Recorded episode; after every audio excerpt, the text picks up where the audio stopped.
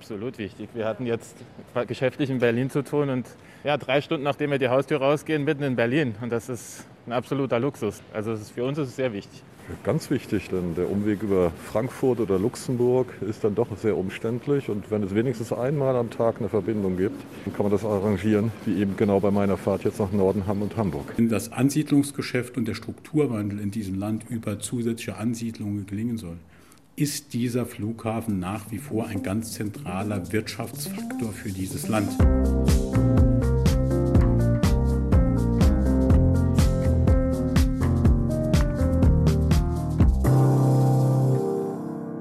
Ja, wer vom Saarland aus nach Berlin oder Hamburg muss, der steigt ja ganz gerne mal in den Flieger ab Saarbrücken. Aber die Corona-Pandemie hat die Flughäfen bundesweit hart getroffen. Weniger Flüge, weniger Passagiere und der Druck wächst, CO2 im Verkehr einzusparen. Zwei Jahre Pandemie und der Flughafen Saarbrücken. Das ist heute unser Thema in Das Zelt. Mensch Wirtschaft mit Sarah Sassou und Karin Meyer. Hallo. Hallo Karin. Karin, das war ja eine harte Landung, kann man sagen, vor zwei Jahren. Mit dem Beginn der Corona-Pandemie kam ja dann auch der Flugverkehr erstmal zum Erliegen. Was hat das denn für den Flughafen Saarbrücken bedeutet? Also wochenweise wurde wirklich gar nicht mehr geflogen ab Saarbrücken und entsprechend sind natürlich auch die Fluggastzahlen im Jahr 2020 wirklich eingebrochen von knapp 370.000 Passagieren im Jahr 2019 auf etwas mehr als 50.000 im Jahr 2020. Also hm. der Einbruch ist sogar stärker als jetzt im hm. Bundes Durchschnitt gewesen. Es gab eine ganz große Unsicherheit in dieser Phase. Ne? Wir haben uns ja inzwischen an vieles mhm. gewöhnt, aber da wusste man ja noch vieles nicht, wie Ansteckung überhaupt funktioniert kann man überhaupt gemeinsam in ein Flugzeug einsteigen? Viele haben sich das auch gar nicht mehr getraut. Da sind ja auch alle sofort im Homeoffice geblieben im ersten Lockdown.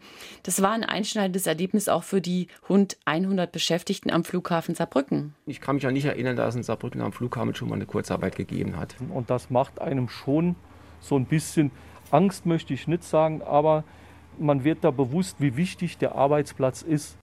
Matthias Becker und Eberhard Uhl. Beide sind am Verkehrszentrum OCC im Flughafen Saarbrücken beschäftigt und die hatten Kurzarbeit. Also da wurde zum ersten Mal so eine Zeit erlebt, wo man eben gar nicht mehr arbeiten gegangen ist oder sehr, sehr wenig. Aktuell ist sogar immer noch Kurzarbeit, mhm. die wird aber auf 80 Prozent des Einkommens aufgestockt. Also da gab es anscheinend eine ganz gute, einvernehmliche Lösung. Das war am Start 2020. Seither ist viel passiert. An vielen Flughäfen und bei vielen Airlines gab es Entlassungen. Mhm. Wir sind noch mit blauen Auge davongekommen. Wir haben ja auch hier bei unseren Kollegen bei den Verkehrsleitern vom Dienst auch ähm, gute Kontakt zu anderen Flughäfen in Deutschland. Und da sah es teilweise anders aus. Das ging auch nicht ohne Entlassung bei vielen Flughäfen. Viele haben auch Fremdanbieter. Wir sind ja alle am Flughafen angestellt. Fl viele Flughäfen nutzen Fremdanbieter und ja, die hatten von heute auf morgen einfach keine Arbeit mehr. Ja, man muss so deutlich sagen, da blieben, die Mitarbeiter blieben da viel auf der Strecke. Also wir sind da wirklich mit blauen Auge davon gekommen. Die Beschäftigten in Saarbrücken, die sind noch dankbar, dass es für sie so gut abgegangen ist. Zurzeit wird ja auch hm. wieder geflogen. Hm. Ja, für den Sommer hat der Flughafen Saarbrücken sein Angebot ja ausgeweitet. Wie steht es denn da aktuell mit der Auslastung? Also ich glaube, es gilt immer noch die Regel, je höher die Corona-Zahlen, desto weniger Passagiere. Also im Moment, ich war jetzt in diesen Tagen noch mal am Flughafen und konnte mit ankommenden und abfliegenden Fluggästen sprechen. Im Moment äh, sitzen, glaube ich, nicht besonders viele Menschen im Flugzeug. Wenn man sieht, dass in einem 80-Personen-Flugzeug acht Leute sitzen. Aber das kann sich nicht lohnen. Das war jetzt halt zehn, zehn Leute, ja. Also die Auslastung war jetzt nicht optimal, das stimmt mhm. schon. Also selbst die Fluggäste haben Zweifel, ob sich das lohnt. Äh, und dann kommt natürlich auch schnell die Frage auf, ob man überhaupt fliegen will.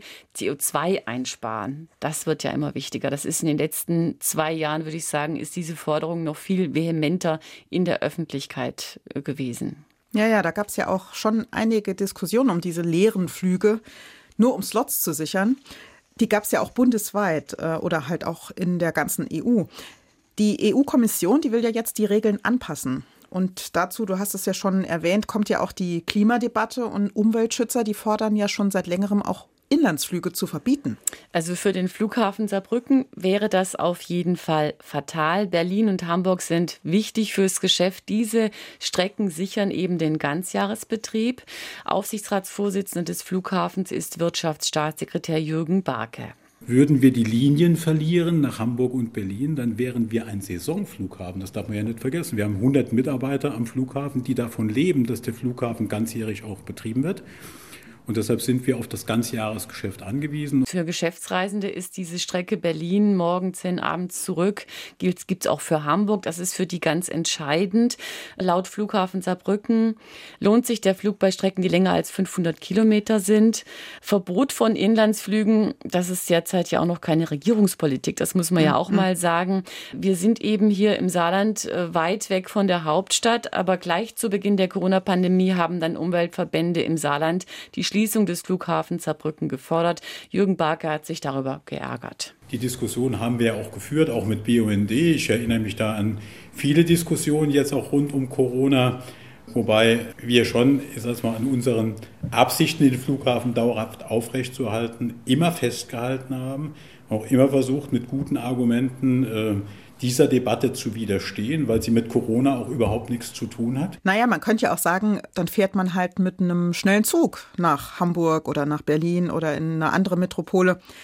Ab Frankfurt zum Beispiel dauert die Zugfahrt nach Berlin, habe ich selbst auch schon genutzt, ja nur drei Stunden. Das ist ja auch unschlagbar im Vergleich jetzt zum Flugzeug. Das wäre klasse, wenn wir sowas auch im Saarland hätten äh, oder zumindest eine schnelle Verbindung dann von Saarbrücken zu diesem Sprinter nach Frankfurt. Das würde schon sehr viel helfen.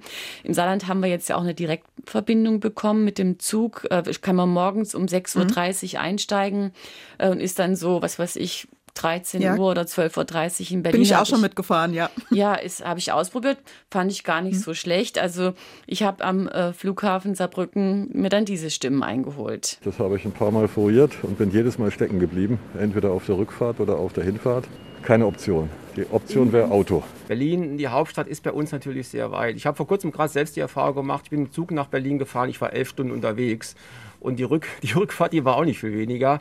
Also äh, ich sag mal, da wird das Flugzeug wahrscheinlich immer noch die beste Wahl der Mittel sein, wenn ich von Saarbrücken in die Hauptstadt will. Also eine schnelle Zugverbindung, das wäre immer noch ein, ein, klasse Ziel für das Saarland, eine bessere Anbindung mhm. mit der Bahn an den Rest der Republik. Aber in der Vergangenheit war es immer so ein bisschen mein Eindruck, es ist leichter gefallen, einen Berlin-Flug zu organisieren, als bei der Bahn eine bessere Verbindung zu erreichen. Da muss man anscheinend dicke Bretter bohren und das Saarland hat da irgendwie bisher nicht so gute Karten gehabt. Mhm. Naja, so ein eigener Flughafen, das ist ja auch so ein bisschen so ein äh, Prestigeobjekt. Die Landesregierung, die hält am Flughafen fest. Klimadebatte hin oder her? Also mein Eindruck ist, dass das Land, die Landesregierung zu 100 Prozent hinter dem Flughafen steht und diesen Flughafen auch hm. halten will. Äh, das natürlich man könnte fast sagen, auch ein bisschen Eigeninteresse. Gerade als Landesregierung mhm. muss man natürlich äh, sehr häufig nach Berlin reisen. Aber auch die Saarwirtschaft steht hinter dieser Forderung. Die sieht es auch als wichtige Infrastruktureinrichtung. Wirtschaftsstaatssekretär Jürgen Barke und Aufsichtsratsvorsitzender des Flughafens Saarbrücken dass wenn das Ansiedlungsgeschäft und der Strukturwandel in diesem Land über zusätzliche Ansiedlungen gelingen soll, ist dieser Flughafen nach wie vor ein ganz zentraler Wirtschaftsfaktor für dieses Land. Denn er ist ein Tor in die Welt und er ist auch, ist also ein Tor ins Saarland, wenn man aus der Welt kommt. Dieses Angebot müssen wir als attraktiver Wirtschaftsstandort aufrechterhalten. Da geht es also auch darum, wenn jetzt zum Beispiel Firmen überlegen, ob sie herkommen, wie erleben die die Anreise hm. in Saarbrücken? Also wie kompliziert ist es für die, hier überhaupt hinzukommen? Auch da kommt es auf die Außenwirkung an. Der Flughafen wird gebraucht, um den Strukturwandel im Land zu gestalten. So sieht das jedenfalls Jürgen Barke, auch um die Ansiedlung von neuen Unternehmen zu befördern. Ja, also die Wirtschaft ist ja die eine Seite, die Freizeitnutzer von Flügen, das ist ja so die andere Seite, Tourismus, ne? Stichwort Tourismus. Der war ja arg gebeutelt durch die Corona-Pandemie. Der Flughafen Hahn hat es schon gespürt und hat zum Jahresende ja auch Insolvenz angemeldet. Und auch der Flughafen Saarbrücken, der schreibt ja rote Zahlen.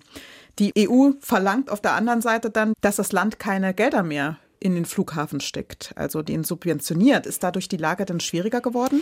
Ja, es gibt ja dieses EU-Beihilfeverfahren. Das Land äh, hat im Jahr 2014 noch knapp 4 Millionen Euro Defizit ausgeglichen am Flughafen. Äh, dann kam dieses Beihilfeverfahren. Man hat sich verpflichtet, dass dieses Defizit auf Null reduziert werden soll. Tatsächlich überzeugt diese Strategie auch die Beschäftigten am Flughafen. Ich habe mal mit Matthias Becker, dem Flughafenmitarbeiter, darüber gesprochen. Das, das, ist wohl wahr. Wenn man sich allerdings die Zahlen der letzten Jahre anschaut, werden Sie sehen, da werden die Zuschüsse immer sukzessive heruntergefahren.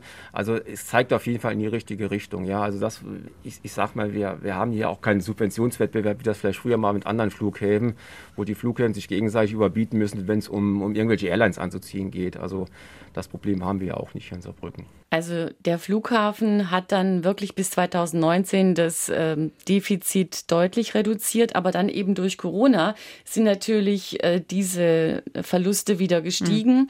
Dafür gab es dann Corona-Hilfen des Bundes. Nochmal Aufsichtsratschef Jürgen Barke. Die Kostenentwicklung zeigt ja, dass wir auch vor dem Hintergrund der Anforderungen, die die EU-Kommission stellt, dass wir 2024 die EU-Ziele erreicht haben werden. Und deshalb gibt es überhaupt keinen Grund, äh, den Flughafen in Frage zu stellen. Also der Flughafen steht nicht in Frage, weil äh, das Saarland dieses EU-Beihilfeverfahren von Anfang an sehr ernst genommen hat. Denn im Zuge dieses Verfahrens wurde ja zum Beispiel auch der Flughafen Zweibrücken geschlossen. In der Großregion kann man ja noch auf den Flughafen Hahn gucken. Der musste Insolvenz anmelden im letzten Jahr. Also man sieht das, könnte das vielleicht auch noch ein bisschen als Vorteil sehen, dass äh, ringsrum sich der Markt vielleicht ein bisschen ausdünnt und verändert. Äh, jedenfalls setzt der Flughafen Saarbrücken darauf, dass im Sommer wieder viele Leute in Urlaub fahren wollen und hat nochmal viele Reiseziele angeboten, so viele wie 2019. Man hat wirklich große Hoffnung, dass der Jahr, des Sommer 2022 besser wird. Flughafenchef Thomas Schuck. Alles das, was geflogen werden kann, ähm, wird angeboten, wird geflogen. Äh, die Buchungszahlen, die wir jetzt so ein bisschen sehen für den Sommer, entsprechen dem Durchschnitt der Branche äh, in Deutschland, auch an anderen auch an anderen Flughäfen. Das Angebot für den Sommer ist ausgeweitet worden. Was gibt es denn da so für Flugziele? Also ganz wichtig sind immer alle Flugziele rund ums Mittelmeer. Und das ist ausgeweitet worden, weil man jetzt auch nach Ägypten fliegen kann zum Beispiel. Und die Kanaren äh, sind noch mal drauf mit Teneriffa. Das ist besonders, das gab es eine Weile nicht. Im Moment scheint es auch ein bisschen einfacher zu sein, noch mal Fluggesellschaften zu gewinnen und äh, die neue Flugziele anbieten.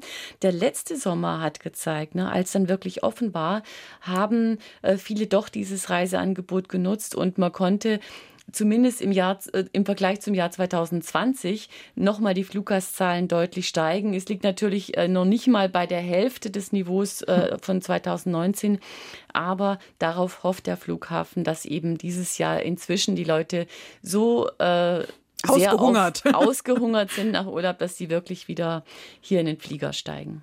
Mhm. Ja, kommen wir nochmal zurück auf die EU-Richtlinie, die EU-Beihilferichtlinie. Die will ja das Flughafenmanagement in Saarbrücken auch einhalten, hast du ja gesagt, dass sie da ganz genau drauf gucken. Und das Defizit soll bis 2024 auf Null reduziert sein. Also trotz dieser schlechten Zeit da jetzt während der Corona-Pandemie, die ja verhindert hat, den äh, Defizitkurs weiterzufahren. Wie sieht es denn äh, auf der anderen Seite aus mit der CO2-Bilanz des Flugverkehrs?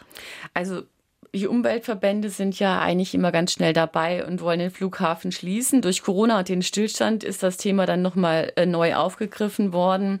Äh, das ist ein Thema, das äh, beim Aufsichtsratschef Jürgen Barke nicht so gut angekommen ist. Also er sieht die Chance, dass man zum Beispiel durch E-Fuels, durch künstliche Treibstoffe auch im Flugverkehr deutlich CO2 einsparen könnte. Da müssen wir gucken, dass wir politisch auch weiterkommen und für dieses Thema des E-Fuel-Einsatzes nochmal deutlich breiter in die Diskussion einsteigen, damit das auch in unserem Verkehrssektor nochmal eine breitere Rolle spielt. Bis das soweit ist, kompensiert die dänische Fluggesellschaft DAT oder kurz DAT, die ja die Berlin- und Hamburg-Flüge mhm. macht, mhm. bisher ihre CO2-Emissionen, indem sie in die Aufforstung von Mangrovenwäldern schickt. Also das Thema ist in der Branche angekommen und man bietet da schon quasi Ausgleichszahlungen an. Für die Fluggäste ist es auch ein Thema, wenn man sie drauf anspricht. Aber wie gesagt, die steigen ja dann trotzdem in den Flieger. Es muss sich halt alles irgendwie die Waage halten. Ne? Also jetzt für jeden Quatsch da nach dem Flugzeug nach Berlin ist halt auch nicht immer der richtige Weg, aber wenn man das mal macht ne? und nicht mit, mit einem privaten Auto hochfährt oder so, sondern es wird ja hier auch gesammelt, sage ich mal. Ne? Und es hängt natürlich auch davon ab, könnte ich mir vorstellen, was die neue Bundesregierung dafür Vorgaben macht. Ja, es könnte zum Beispiel bedeuten, dass die CO2-Abgabe auch irgendwann für den Flugverkehr erhoben wird. Dadurch könnte Fliegen teurer werden. Äh, ich könnte mir auch vorstellen, dass künftig Menschen auf die Bahn umsteigen, wenn es wirklich mal hm. eine schnellere Verbindung gibt. Ich finde eine Direktverbindung ohne Umsteigen, äh, das ist schon eine, ein Vorteil, ne? mit der Bahn von Saarbrücken nach Berlin zu fahren. Und eine echte Alternative wäre natürlich so ein Sprinter im Bahnverkehr, aber das ist bisher ein offener Wunsch geblieben. Hm, ja. Ja, Karin, was zählt denn für dich? Wird der Flughafen in Saarbrücken weiter unter Druck kommen? Also aus meiner Sicht wird jede Landesregierung, hm, außer vielleicht eine komplett grüne Landesregierung, immer darauf setzen, dass der Flughafen erhalten bleiben wird als Standortfaktor und als wichtige Infrastruktureinrichtung. Ich kann mir das bisher nicht vorstellen, dass eine Landesregierung davon abrücken würde. Wenn wir jetzt aber immer mehr über Verkehrswende sprechen und wenn vielleicht wirklich sogar aus der EU äh, eine Vorgabe kommt für Inlandsflüge, dann äh, würde natürlich, äh, muss man die Sache nochmal neu prüfen. Ne? Aus saarländischer Perspektive ist Berlin eben weit weg und äh, da macht ein Flug auf jeden Fall Sinn. Da kann man so viel Zeit sparen. Ich weiß nicht, ob wir das erleben, dass die Bahn ihr Angebot so weit verbessert, mhm. dass es wirklich mal einen richtig schnellen Zug gäbe. Die Randlage ist in dem Fall ein Nachteil. Man ist so viel schneller in Paris und da denkt man immer, warum schafft das unsere Bahn nicht? Aber man muss eben erkennen, äh, dass diese Verkehrsanbindung Anbindung ein ganz wichtiger Standortfaktor ist. Und da muss man auf jeden Fall dran arbeiten, wenn man da die CO2-Ziele im Verkehr erreichen will. Hm, ja, danke Karin. Das war Das zählt Mensch, Wirtschaft, Flughafen Saarbrücken mit Sarah Sassou und Karin Meyer. Schön, dass ihr dabei wart. Bis bald. Tschüss.